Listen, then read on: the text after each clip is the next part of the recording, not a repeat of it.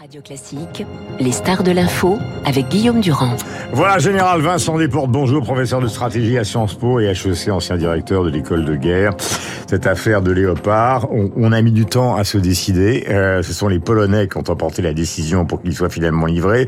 Ce sera livré en juin. Immédiatement, Peskov, l'un des porte-parole de, Vladimir Poutine, dit de toute façon, les Occidentaux n'ont pas les meilleurs chars, les meilleurs ce sont les T-90 et nous allons bombarder les routes. Alors, est-ce que cette livraison en juin va, va au fond changer la nature du conflit Alors d'abord, premier point, il faudra tenir jusqu'au mois de juin. Il y aura un printemps, il y aura une relance de l'offensive russe, etc.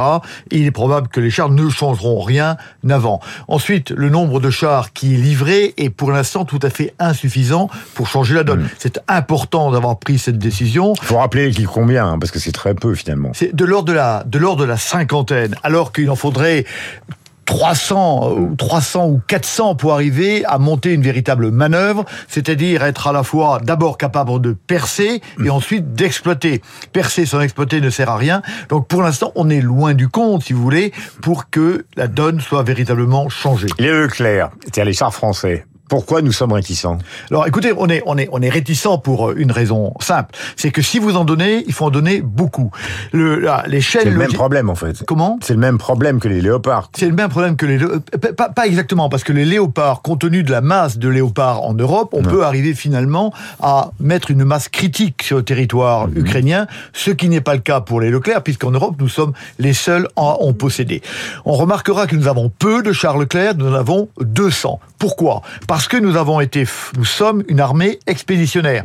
Les, les Allemands ont 312 chars léopards. Pourquoi? Parce que leur mmh. bataille était la bataille de l'avant avec des mmh. chars. Donc nous en avons beaucoup moins.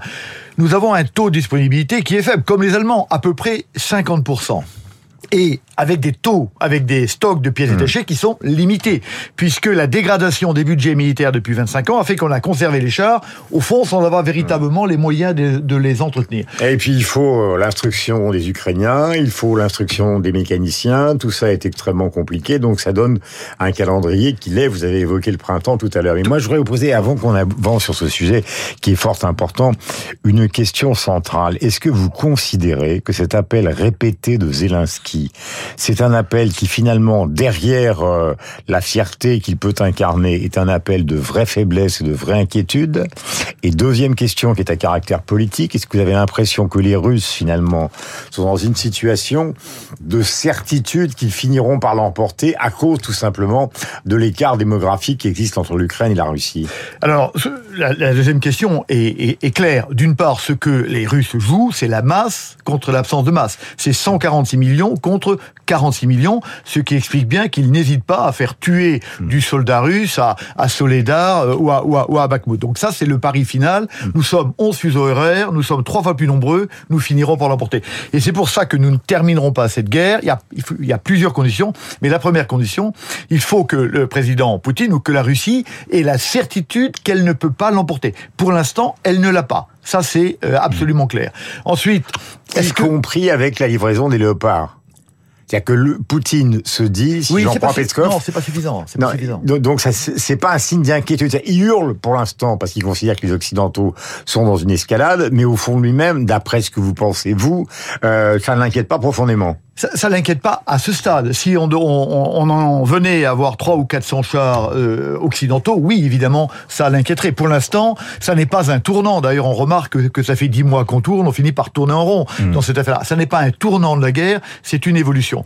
Par contre, ce dont il faut être persuadé, c'est qu'on ne termine pas la guerre en suivant juste la démarche de l'escalade, et qu'à un moment donné, il faut réfléchir aux conditions qui permettront d'arrêter d'arrêter cette guerre. Sinon, on tombe dans le piège bien décrit euh, par Clausewitz, qui est c'est la destruction mutuelle. Hmm. Donc en même temps, il faut absolument acculer la Russie à la certitude qu'elle ne peut plus gagner. Donc elle cherche une voie de sortie. Alors euh, j'ai lu les journaux ce matin et évidemment euh, tout le monde en mémoire euh, les grands traités de guerre. Pour l'instant, il faut bien le dire. Alors vous allez peut-être me contredire, mais l'issue et la sortie, personne ne la voit.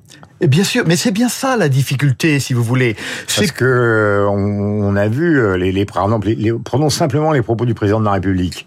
Euh, on accompagne les Ukrainiens euh, jusqu'à la victoire, mais en même temps, il n'est pas question d'humilier les Russes. Donc euh, tout ça est quand même extrêmement bizarre et flou.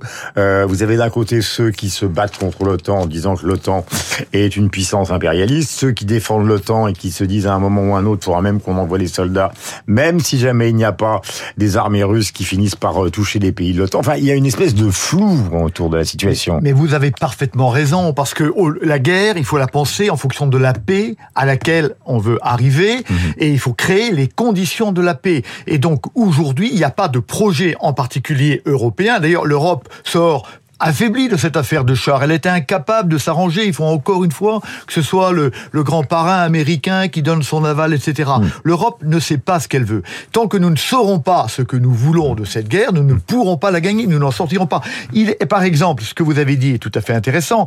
Il est clair. Je merci. Que... non, mais la Russie. Euh, c'est un plaisir, Monsieur Durand. Mais la, la, la, la, la Russie doit avoir la certitude qu'elle doit perdre. Mm. Maintenant, par exemple, posons-nous la question est-ce que l'effondrement de la Russie serait une bonne nouvelle? Non, une très mauvaise nouvelle pour tout le monde. C'est 20 ans de guerre, c'est la, la disparition de l'Arménie, enfin, ça aurait des conséquences considérables. Donc il est absolument indispensable mmh. de savoir vers où nous voulons arriver. Il n'y a pas de projet européen. Mmh. Il y a un projet américain, mais il n'y a pas de projet européen. C'est pour ça que l'Europe, dans cette affaire-là, c'est vraiment une des victimes majeures de cette mmh. guerre, après l'Ukraine et la Russie, bien sûr, mais c'est une des victimes mmh. majeures. Il faut penser l'après, et il faut penser le système de sécurité de demain, parce que le système de sécurité, qui est le système des vainqueurs de 45, s'est effondré. Mm. Et donc il faut penser à la fois comment créer les conditions de la paix, et ça n'est pas uniquement en rajoutant des armes, et d'autre part penser le monde de demain qu'il faudra qu'il y ait à reconstruire, mm -hmm. parce que le monde de 45 est définitivement mort dans cette guerre. Euh, quand les Polonais ont appuyé sur l'accélérateur en réclamant la livraison des léopards, ça veut dire peut-être qu'ils sont inquiets pour leurs propres frontières. Est-ce que vous pouvez imaginer que justement, euh, après l'Ukraine, il y ait des visées russes sur la Pologne? C'est une espèce de reconstitution, euh, euh, non pas de la Russie, mais de l'URSS Alors il y a, y a deux choses. Pardon, il y a, y a deux choses d'une part, les Russes pensent toujours en termes de zone d'influence. Je remarquerai que les Américains aussi, qui ont voulu l'étendre justement jusqu'à la frontière de la Russie. Donc ces vieux, ces vieux principes, ces vieux paradigmes sont toujours pas de vivants. Frontière, disait Catherine. Comment? Oui. La grande Catherine disait à Voltaire, l'empire n'a pas de frontière. Oui, et elle disait même pour pour protéger la Russie, il faut l'agrandir. Bon, c'est Catherine II qui, qui, qui, le dit. Donc effectivement, donc on est dans, de, dans un dans, dans, des vieux combats de lutte d'influence qui ont toujours déchiré l'Europe d'ailleurs euh, depuis des siècles et des siècles. Mais vous avez raison de dire que les, la Pologne et les, les Pays-Bas, les pays du front, si vous me permettez cette expression, ils sont très inquiets. Ils sont ils sont inquiets, mais ils ont intérêt à ce que cette guerre soit dure et que la Russie euh, soit euh, mm. casse définitivement son armée parce que leur ennemi c'est ça. Et donc, ce qui explique évidemment la, la, différence de position entre les pays du front et les pays qui ne, qui ne le sont pas. C'est évidemment ça. Les, les pays du front ont intérêt à ce que tous les jours, la Russie casse son armée dans cette machine à, à détruire les soldats et les équipements. Tout à l'heure, on en parlera avec Franz-Olivier Gisbert, le maire de Lyon a suspendu une visite à Auschwitz de lycéens en considérant donc euh, il y avait un danger. Donc Auschwitz en Pologne, il y a 1500 kilomètres euh, évidemment des combats les plus violents, donc ça paraît un peu bizarre. Gisbert va s'indigner sur ce sujet tout à l'heure, mais nous en reparlerons. Mais vous n'avez pas répondu vraiment à ma question de tout à l'heure sur Zelensky. Il y a par-delà le fait qu'il harangue les avec la fougue qu'on lui connaît, est-ce que vous pensez qu'il est inquiet? Enfin inquiet, il l'est forcément, mais qu'il est inquiet sur la situation militaire. Ah, je, pense qu'il est inquiet parce que aujourd'hui, on est dans une situation qui est figée. On a bien noté que depuis l'offensive ukrainienne du mois de septembre, le front est figé. C'est comme le front de la guerre 14-18. On est sur la même ligne, et, et, et donc ça peut basculer d'un côté ou de l'autre. Et tous les jours, tous les jours, la Russie renforce le front colmate et rend ce front de plus en plus impénétrable. Et ce que c'est le président Zelensky, c'est que s'il veut vraiment récupérer les 15% de pays euh, dont la Russie euh, s'est emparée, il faut qu'elle aille le plus vite possible. Mmh. Et chaque... la Crimée, ça vous paraît possible? Écoutez, la Crimée, je crois que c'est... Vous savez, il faut savoir comparer la Crimée, par exemple, à la SAR. À la fin de la Première Guerre mondiale, on ne décide pas ce que deviendra la SAR et le problème sera réglé par un référendum mmh. en 1935. Donc, il y a des problèmes qu'il faut régler tout de suite et donc, mmh. effectivement, les Russes ne peuvent pas rester dans la, dans la partie du territoire ukrainien qu'ils ont conquis depuis 2014. Mmh. Quant, quant, à, quant, quant à la Crimée, on verra. Mais on n'est pas obligé de régler tous les problèmes à la fois. Pour l'instant, d'une part, il faut acculer la Russie à la certitude qu'elle ne peut pas gagner, et deuxièmement, il faut arriver à imaginer un système de relations qui permette à la Russie de céder sans tirer nucléaire, parce qu'on a toujours ce risque derrière nous. Mm. Et donc il serait responsable non seulement de penser la guerre, et c'est bien le faire, mais aussi de penser la paix. Euh, il suffit de se remémorer, euh, je change de théâtre euh, de conflit, le moment où à Oslo, Bill Clinton a failli arracher donc aux Israéliens et à Arafat un traité de paix, vous vous en souvenez, et on était persuadé que ça y est, ça allait arriver, et finalement, au dernier moment, Arafat n'a pas signé. Et donc, on se pose tous la question, puisque vous parlez de l'incurie des Européens en matière de proposition, tout est dans le camp, évidemment, de Washington. Pourquoi Biden n'a pas de proposition en dehors des avantages économiques à la reconstruction de l'Ukraine, pourquoi Biden n'a pas de proposition comme Clinton en a eu justement pour le Proche-Orient de manière à calmer les choses, parce que au fond, qu'un conflit euh, se développe en Europe et en Europe occidentale, ce serait une catastrophe. Alors oui, oui et non, si vous voulez, puisque cette cette cette guerre n'est pas un très mauvais service rendu aux États-Unis, parce qu'elle permet de la conforter sur ces deux axes d'action stratégique, qui sont d'une part l'affaiblissement de la puissance russe, de manière à pouvoir se consacrer à la Chine, et d'autre part, je dirais la la, la vassalisation de l'Europe, la ramener dans le camp, puisque l'Amérique avait perdu sa centralité Mm. après l'Irak et l'Afghanistan. Oui, si, ça se fige, mais si c'est la guerre. Oui, alors justement, c'est bien pour ça que jusqu'à présent, les Américains font extrêmement attention à, à, contenir cette guerre sur le territoire ukrainien. C'est bien, c'est bien leur affaire. Pour l'instant, cette guerre leur apporte euh, en termes économiques, en termes politiques, en termes stratégiques, etc. Mais il ne faut pas que cette guerre aille trop loin. Moi, je pense que nous, nous n'avons pas de plan, et on le voit bien avec cette affaire de char où nous arrivons, nous, nous agissons en ordre dispersé. Je suis sûr que les Américains en ont un. Bien sûr, ils en ont un. Et c'est pour ça qu'il est important que l'Europe, enfin, se pense en acteur géopolitique. Mais et vous n'y croyez pas une seule seconde. Mais, mais je, il le faut, il faut le dire absolument, si vous voulez. Il faut le dire absolument, il faut absolument le vouloir. Rappelons-nous les trois, les trois P de, du XXe siècle. P de 1919, P de 1945, P de 1991. Ces trois P sont des P américaines pour de bonnes raisons. Eh bien, deux d'entre elles ont conduit à la guerre. La paix de 19, 21 ans après, c'est la guerre de, de 40 avec 60 millions de morts. La paix de 91, c'est une paix américaine à nouveau, nous sommes en guerre avec 30 euh, ans après. Et donc, je crois qu'il est temps la paix de 45 a été une bonne guerre, a été une bonne paix parce que les Américains ont compris à ce moment-là que plus que des rapports de puissance, il fallait développer une, une volonté de responsabilité collective, il fallait développer le multilatéralisme. Mais on a eu une paix une bonne paix sur trois P. Et il faut que les Européens, enfin, arrivent à créer ça. Oui, on crie dans l'eau, on hurle dans l'eau, euh, ou dans l'air, ça sert, euh, mais ça ne sert pas à rien. Il faut absolument en être sûr. Mm. Pour l'instant, quelque part, nous sommes les puppets, comme diraient les Américains, du, du, pouvoir de mm-hmm. Washington. Donc il faut nous relever. Que voulons-nous de cette guerre? Nous aurions dû nous mettre d'accord, nous, Européens, sur cette affaire de char. Mm.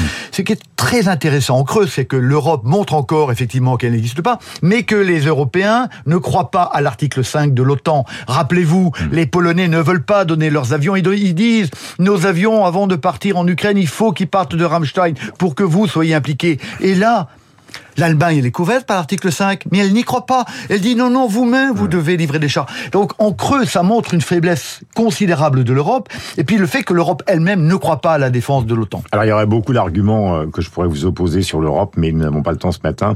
Mais par contre, il y a une question de position qui concerne tous les auditeurs de Radio Classique euh, qui sont tranquillement installés chez eux, qui vont partir euh, travailler, pour nombre d'entre eux, sur l'extension du conflit. Parce que nous, on est tranquille, le général Desportes ce matin, vous et moi dans ce studio, et ceux qui nous écoutent sont aussi tranquilles. Mais si on se déporte vers l'Est, j'ai des amis à Berlin, ils sont déjà un peu moins tranquilles que nous. Si on se déporte encore plus vers l'Est, j'ai des amis à Varsovie qui sont encore beaucoup moins tranquilles que nous. C'est-à-dire qu'en fait, nous bavardons avec, grâce à vous, de l'intelligence, mais nous ne sommes pas dans cette partie de l'Europe où la crainte est réelle d'une extension du conflit. Et ça change tout. Bah, bien sûr. Bien sûr, bien, bien, sûr, ça change tout. Ça change tout. Et donc. Parce qu'à Varsovie, ils tiennent pas les mêmes conversations que nous. Hein. Non, mais bien sûr, mais d'ailleurs, ils ont une position qui est très forte. Remarquez, vont, eux, ils vont livrer très cher. Ça va pas non plus changer la guerre. Oui, hein. mais enfin, ils sont pas dans la même position morale que nous et même dans la position d'inquiétude que nous. On est bien d'accord, mais ça, bon, ils donnent très cher. Euh, nous, hmm. euh, on, a, on, donne plus, on donne 30 MIC 10 RC. Non, mais vous avez, vous avez parfaitement raison. Mais c'est pour ça que les enjeux sont les mêmes. On est plus ou moins loin du front, mais les enjeux sont les mêmes. Et c'est pour ça qu'il serait temps qu'on se mette d'accord pour avoir une position commune. Et c'est pour ça aussi si la guerre, elle va à Varsovie, comme vous le dites, ou si elle va dans les pays baltes, bon, moi, j'y crois je pas. parle d'inquiétude. Moi, j'y crois pas. Mais après, après, c'est la France, si vous voulez. C'est pour ça que c'est le dilemme du président Macron. Il est bien un, dilemme politique par rapport au, euh, au, au char Leclerc. Si je donne 20 chars Leclerc à, à, à l'Ukraine, en fait, pendant deux ans, nous, on n'a plus de Charles Leclerc. On va être obligé de donner toutes nos pièces détachées, les munitions, etc. On n'a pas. Donc c'est un problème politique et c'est un pari. Est-ce que je les donne maintenant mhm. ou je conserve une capacité de défense pour la France? C'est un problème qui ne peut être réglé que par le président de la République. Nous sommes avec le général Vincent Desportes, professeur de stratégie à Sciences Po HEC, ancien directeur d'école de guerre. J'ai une dernière question. La multiplication des milices, et notamment celle de Prigogine euh, et les Wagner sur le, sur le champ du côté des Russes, est-ce que c'est d'après vous, euh, et là je parle l'expert militaire, la justement euh, de soldats sur le terrain qui sont des sortes de légionnaires au service de personnages qui préparent l'après-Poutine ou qui sont peut-être en train de l'organiser Parce que ça aussi c'est une interrogation. C'est évidemment inquiétant et ça, ça nous prouve. Parce que c'est pas les armées officielles. Hein. Non, mais c'est pas les armées officielles, mais ça nous prouve bien qu'on doit faire attention à ce que pourra devenir la Russie après la guerre et essayer de la concevoir. Parce que si la Russie devient, comme le dit Kissinger au mois de décembre, un, un vaste chaos, un vaste trou noir sur 11 fuseaux horaires, dominé par des milices et des mafias, alors c'est une très mauvaise nouvelle. Alors c'est la guerre qui se répand, alors encore une fois, c'est l'Arménie qui disparaît, c'est la Chine qui relance sa politique impériale vers le nord, c'est la politique ottomane qui repart. Les, les, les Russes vont les Turcs vont s'intéresser à la Crimée parce qu'elle a été, elle a été turque avant la Crimée, etc. Et donc il faut faire très attention au système de stabilité qu'on veut établir après la guerre. Et c'est pour ça qu'il faut y réfléchir maintenant. Et moi je ne vois pas en Europe des gens capable de penser cette, de poser ce problème et de le penser alors qu'il est fondamental, autant que celui de la guerre elle-même. La guerre, c'est pour la paix. La guerre, elle n'est pas faite pour elle-même. Vincent Desportes, général, donc euh, professeur de stratégie à Sciences Po HEC, ancien directeur de l'école de guerre. Vous êtes sur l'antenne de Radio Classique. Il est 8h31 minutes. Voici Charles Bonner pour le rappel des titres, la revue de presse de David Abiquière et Franck Olivier Gisbert en roue libre comme d'habitude tous les jeudis.